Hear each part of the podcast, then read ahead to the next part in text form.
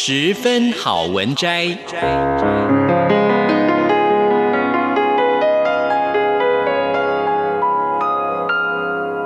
十分钟的心灵补给站。无论是快乐还是悲伤，不管是白天或是黑夜，阅读一篇好文章，也许只要短短十分钟，却能在你的心头低回，往复不已。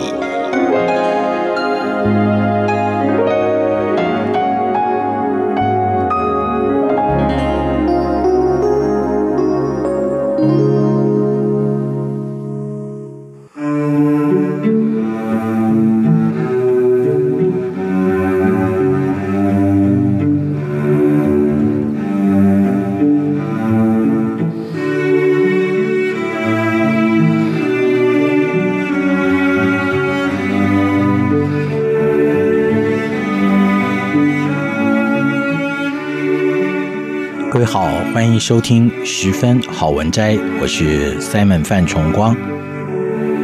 今天选读的是刊登在《航向月刊》的一篇短文，标题是《知道的欲望》。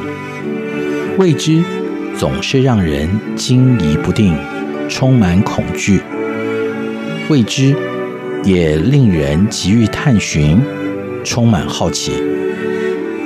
于是，未知常为人带来焦虑，而解药就是知道。知道既能够解决惊疑不定的焦虑，也能够安抚好奇驱使的蠢动。于是，人类对于知道本能似的渴望。人类之所以渴望能知道，常常来自两个原因。一个是我们想要知道，另外一个则是我们必须知道。我们想要知道是一种不知道就会觉得有点怪怪的感觉，但是我们却未必真搞得懂，为什么自己就这么非知道不可？这种知道对我们而言，往往比较无关紧要。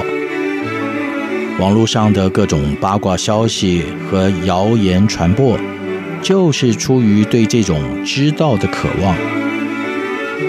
也因为事不关己，我们通常不会太讲究这种知道的准确性。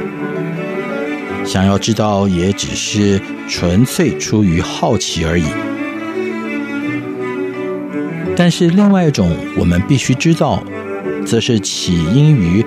我们非常清楚地明白，需要知道，因此，这和我们必须知道有关的知识，往往是跟我更加切身相关的事。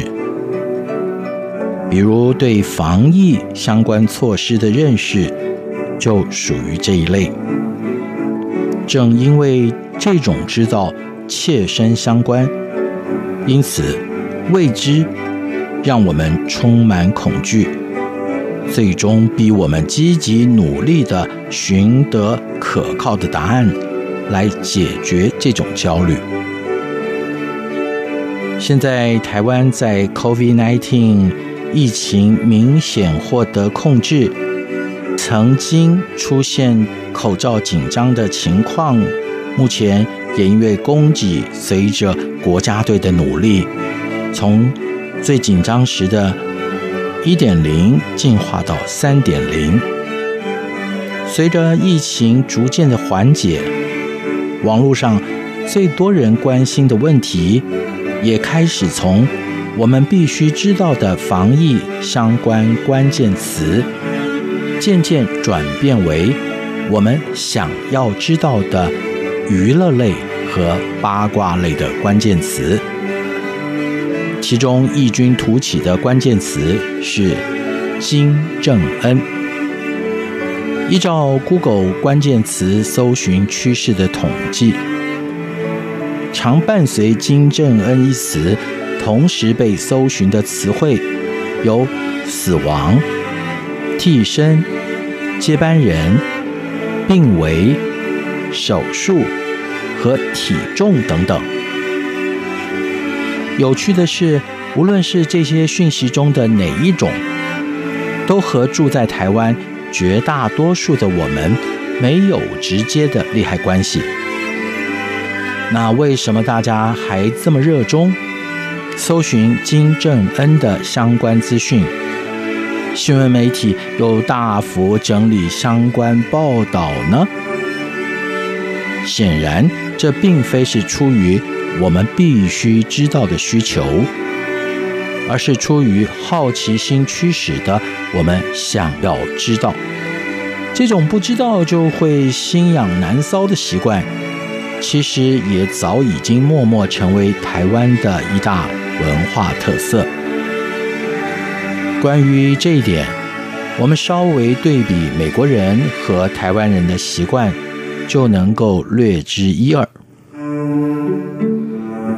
比如说，许多台湾人如果因为临时有事，导致没有办法赴朋友的邀约，都会习惯性的跟朋友说明、解释一堆来龙去脉，试图让朋友知道，啊、我们有多想赴约。但是经过一番心路历程，我们实在是有些苦衷。只是如果你的朋友是美国人，你就会发现他们其实并不真的很关心这些我们觉得很重要的事。他们只想知道你到底能不能够赴约，因为这和他们切身相关。至于你的心历路程如何，你的苦衷又如何？如果有一天他们真的想知道，一定会主动询问。绝大多数的美国人，往往对与他没有直接利害关系的事，兴趣缺缺，一点都不好奇。但台湾人就是会想知道，而且超级好奇。因此，如果爽约的情景反过来，是美国朋友没有办法赴我们的约会，我们就会习惯性的不断的问问题，因为我们想要美国朋友能多做一点解释，满足我们对知道的渴求。但这常常适得其反的，让多数美国人觉得啊，台湾人很喜欢挖人隐私，其实不是。只是台湾人在文化上比美国人对不切身与自己相关的事有更多的想知道而已。我们从金正恩一词跃入台湾 Google 关键词搜寻趋势排行榜的事实当中，可以看见，台湾人对我们想要知道，常怀抱着极大的求知欲。而其实，这正是神托付给台湾教会去爱、去面对、去关怀、转化社会所呈现出来的人文事实。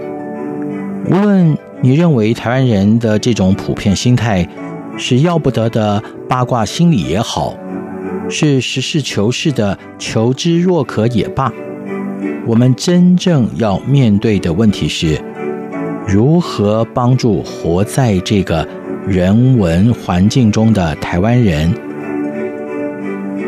以上就是今天的十分好文摘，为各位选读刊登在《航向月刊》的一篇短文，标题是《知道的欲望》。朋友们，在你的生活当中，最常想要的知道是？我们想要知道，还是我们必须知道呢？你可以好好的问自己。我觉得这个答案是值得人来探寻。节目就进行到这儿，我是 Simon 范崇光，我们下一次节目时间空中再会。